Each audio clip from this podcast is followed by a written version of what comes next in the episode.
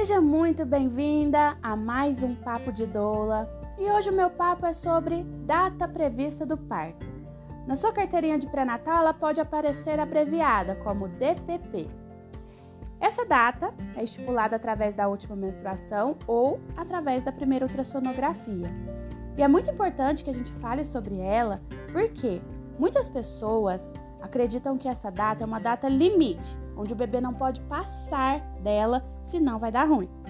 Só que na verdade, ela é uma previsão, assim como o nome diz, data prevista do parto.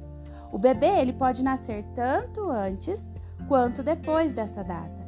E na verdade é muito comum e até esperado que ele passe dela, tá? Mas por que, que eu estou falando isso com você?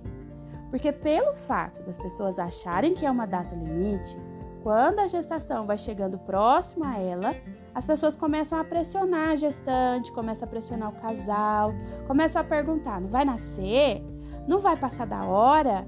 Ó, oh, muito cuidado, viu? Porque a fulana esperou e aconteceu isso, isso e isso. Vem um mundo de relatos negativos para essa mulher.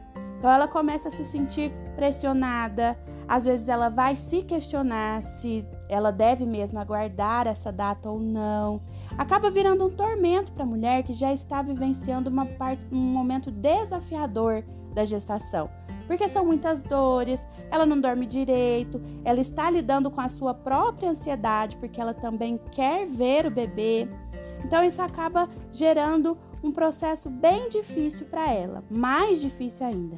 Então a minha dica para evitar que isso aconteça, é você não dizer a data prevista do seu parto para as pessoas. Não diga a data prevista correta.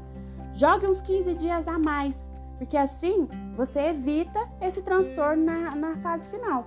Como você vai jogar essa data lá, lá mais à frente, quando estiver próximo à sua real data, você vai estar vivendo ela na tranquilidade, na paz.